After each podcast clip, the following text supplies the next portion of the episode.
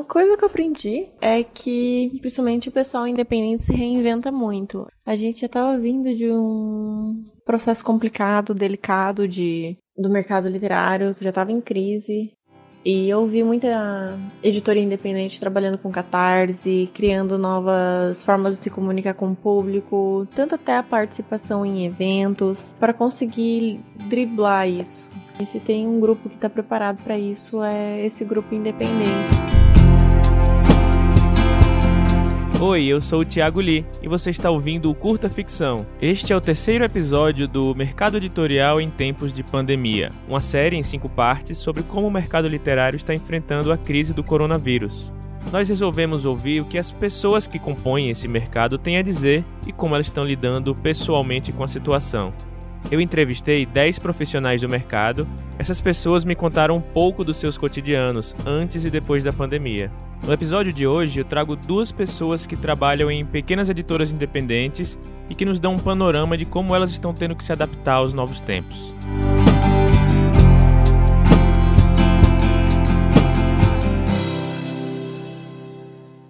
Oi, eu sou o Tony Moraes, eu sou de Belém do Pará, mas eu moro em São Paulo há 10 anos e eu sou autor e editor da Monomito Editorial. É, bom, o meu dia, dia a dia de trabalho, trabalhando pra, com a editora, sempre foi fazer home office. Pois a gente não tem uma sede fixa uh, da editora, né?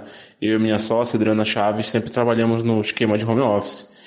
É, porém, o que aconteceu com essa pandemia, né, com a Covid-19, o coronavírus, é que nós tínhamos planos um pouco mais audaciosos para esse ano, esse ano é o nosso terceiro ano de editora, então a gente queria é, dar um salto, né? Crescer. É, as pessoas já conhecem a nossa marca, já conhecem os nossos livros, mas esse ano a gente queria investir mais pesado em marketing e em distribuição. E tínhamos alguns eventos planejados e alguns lançamentos. Íamos publicar 12 livros esse ano, é, a partir de março, né? É, acontece que nós reduzimos drasticamente é, publicaremos talvez seis. Talvez.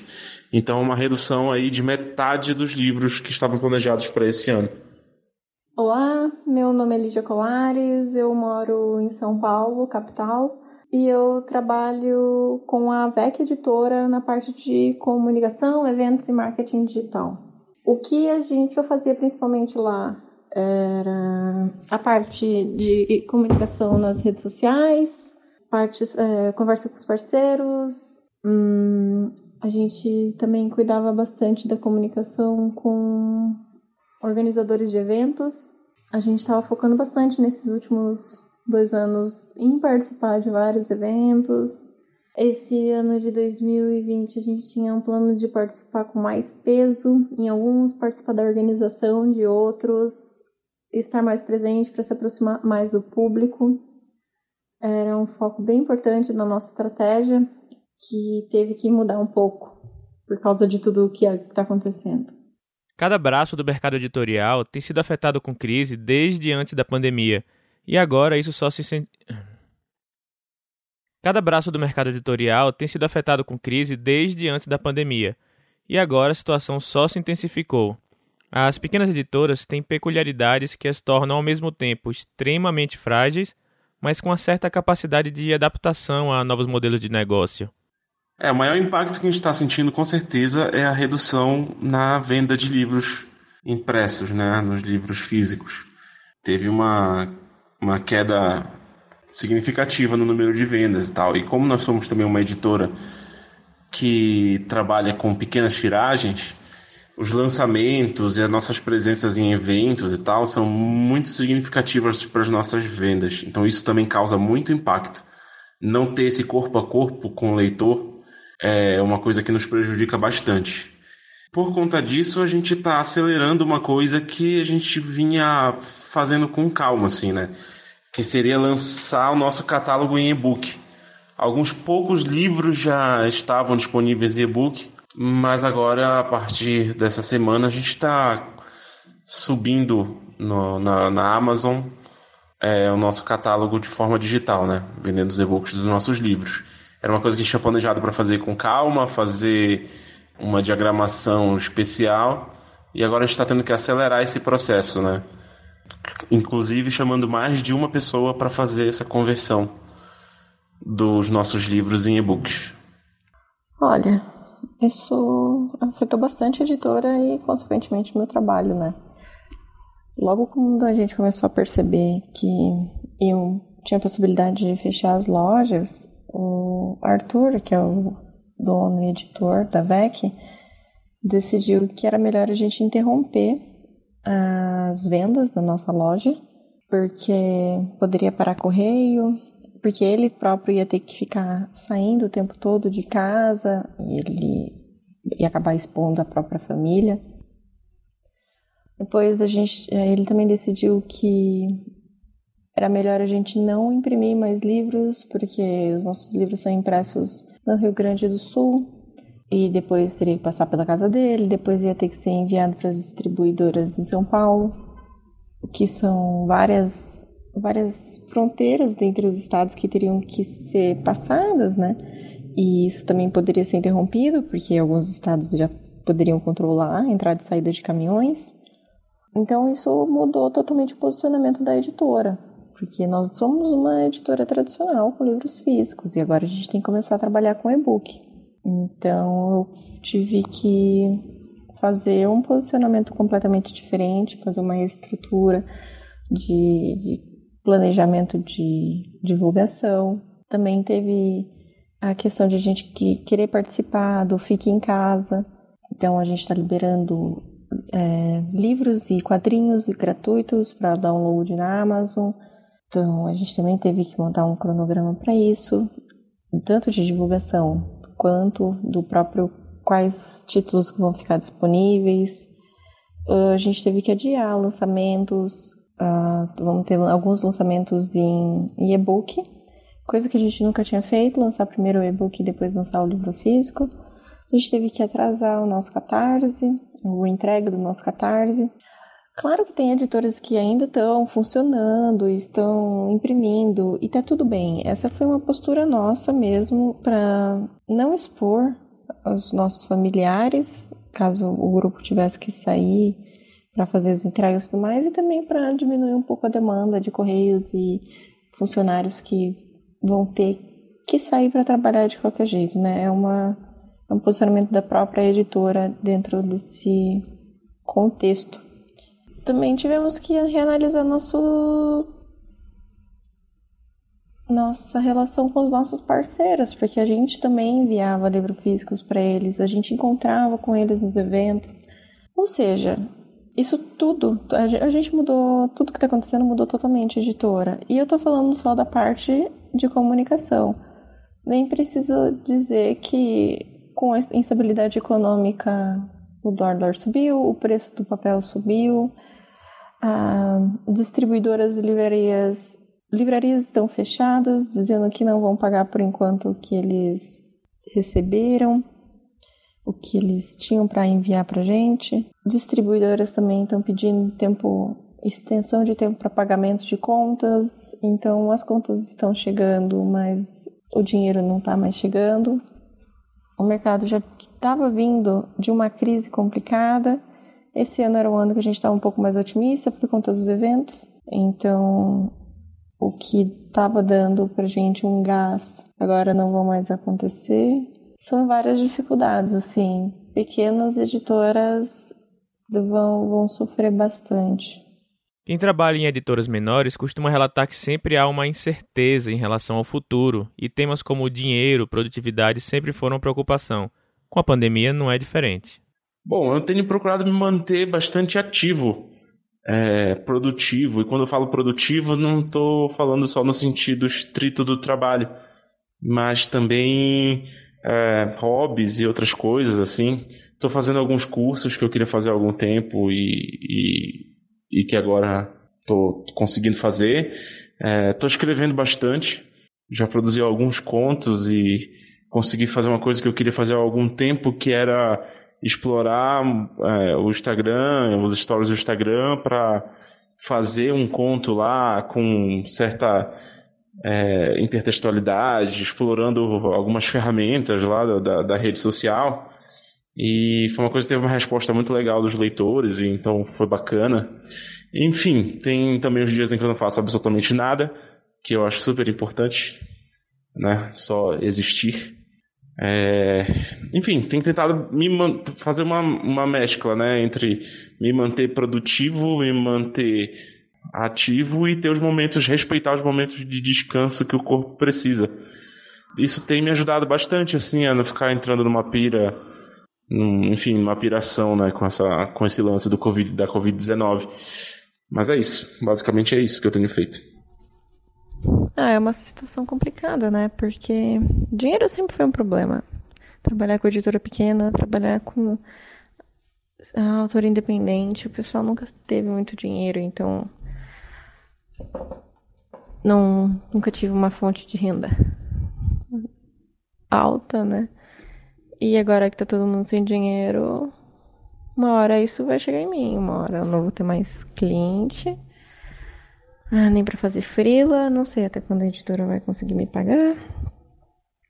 E se esse fosse o único problema, a gente ainda dava um jeito, né? Se tivesse tudo certo e o único problema seria ir atrás de dinheiro. Mas não, a gente agora tá todo mundo preocupado com família.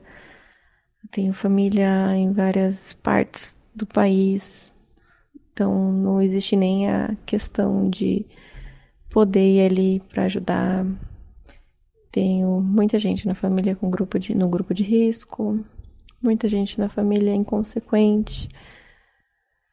Então é uma preocupação que fica o dia todo a gente também, também tem uma questão de estar uh, em isolamento social em casa por muito tempo. Eu sempre trabalhei de casa, mas eu também sempre tive a possibilidade de sair para encontrar amigos. Foi um dos motivos pelo qual eu me mudei aqui para São Paulo, inclusive. E não poder fazer isso é, é, bem complicado também.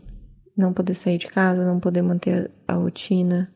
É, é difícil saber até quando a saúde mental aguenta, sabe? E o futuro é incerto de todas as formas. Eu tava super investida, eu pessoalmente, em me envolver mais em organização de evento, em entrar mais em contato com organizadores, aprender mais para para estar mais presente nisso. Era uma coisa que eu tava realmente focando na minha carreira pessoal.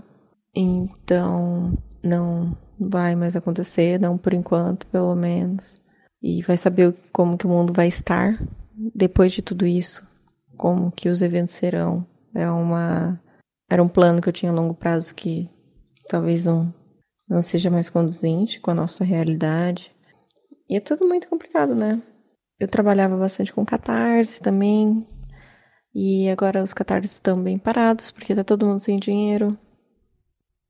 Não tem como. E querendo ou não, comunicação é uma coisa necessária, mas também é uma das primeiras coisas que as pessoas pensam em cortar. Você precisa pagar luz, você precisa pagar água, você precisa pagar aluguel, você não precisa pagar a pessoa que está vendendo seu livro. Então, e é, a pessoa que está vendendo seu livro sou eu. Então, um, eu sei que isso vai chegar em mim e a minha preocupação é por quanto tempo isso vai chegar em mim.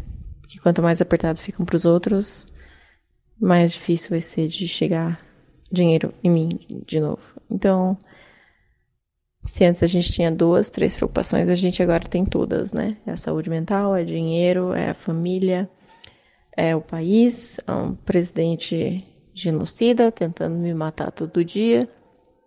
Então, difícil é pensar nas coisas que estão dando certo. Graças a Deus eu tenho bons amigos. Deixar uma mensagem de esperança em tempos como esse nunca é fácil, mas a gente sempre pode se apoiar na boa arte para buscar inspiração. Bom, a mensagem final que eu deixo é eu tiro do de um dos meus livros favoritos, né? uma das melhores leituras que eu fiz na vida, e, inesquecível, que é o A Peste, do Albert Camus. E lá no finalzinho do livro, em algum momento, é, o Dr. Rian, que é o personagem principal do livro, ele fala que é, o que se aprende no meio dos flagelos é que há nos homens mais coisas a admirar do que a desprezar. E eu acho que é uma reflexão importante, assim, para todos os momentos que a gente passa difíceis, assim, né? Como esse que a gente está passando agora. Então eu diria que é a gente olhar para as nossas redes de apoio, olhar para as pessoas que estão do nosso lado e reconhecer ah, os nossos privilégios, né? E poder olhar de forma mais empática para os outros, né? E entender que, enfim, essas coisas acontecem, mas tudo passa. A gente não pode esmorecer. É isso. Um abraço para todo mundo.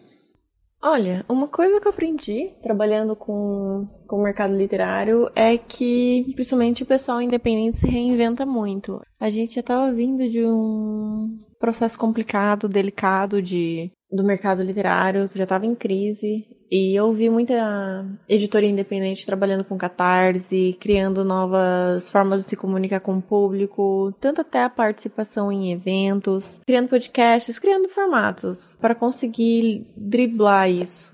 E se tem um grupo que está preparado para isso, é esse grupo independente, assim, é, é o mercado. Dá para perceber que tudo que está causando está criando uma consciência de empatia, de sociedade muito mais, muito mais humana, muito mais próxima. Estamos todos fechados em casa, mas estamos muito mais próximos do que está acontecendo dos nossos amigos, das pessoas que que nos preocupamos e tá todo mundo tentando se distrair, é, se utilizando de arte para isso, seja música, seja série, filme, desenhos não só na, no consumir, mas também no produzir. E eu acho que isso pode trazer uma nova noção da importância da arte e da cultura.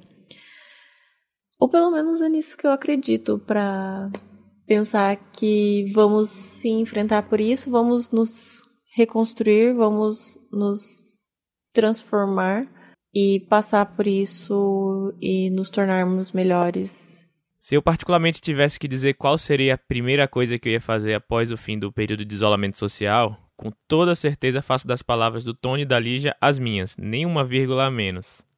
A primeira coisa que eu pretendo fazer pós-quarentena, com certeza absoluta, é sentar num bar ao ar livre, cercado de gente massa, para tomar cerveja e falar sobre absolutamente qualquer coisa, qualquer coisa. O que que eu pretendo fazer pós-quarentena, olha, a lista tá tão grande, mas eu acho que são duas coisas que eu tenho mais vontade, assim. Uma é visitar meus pais e dar um abraço apertado neles, com aquele sentimento de que passou, agora vai ficar tudo bem.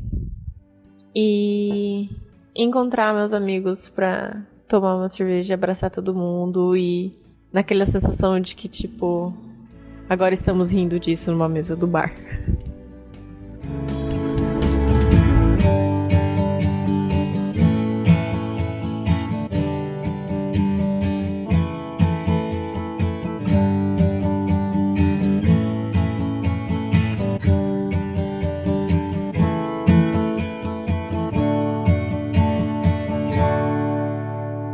Este episódio foi uma produção do podcast Curta Ficção, Narração, roteiro e edição por Tiago Lee. Na descrição deste episódio, incluímos diversos links para projetos sociais de combate ao coronavírus. Todos eles aceitam doação. Ajude o próximo, fique em casa se puder e juntos vamos sair dessa.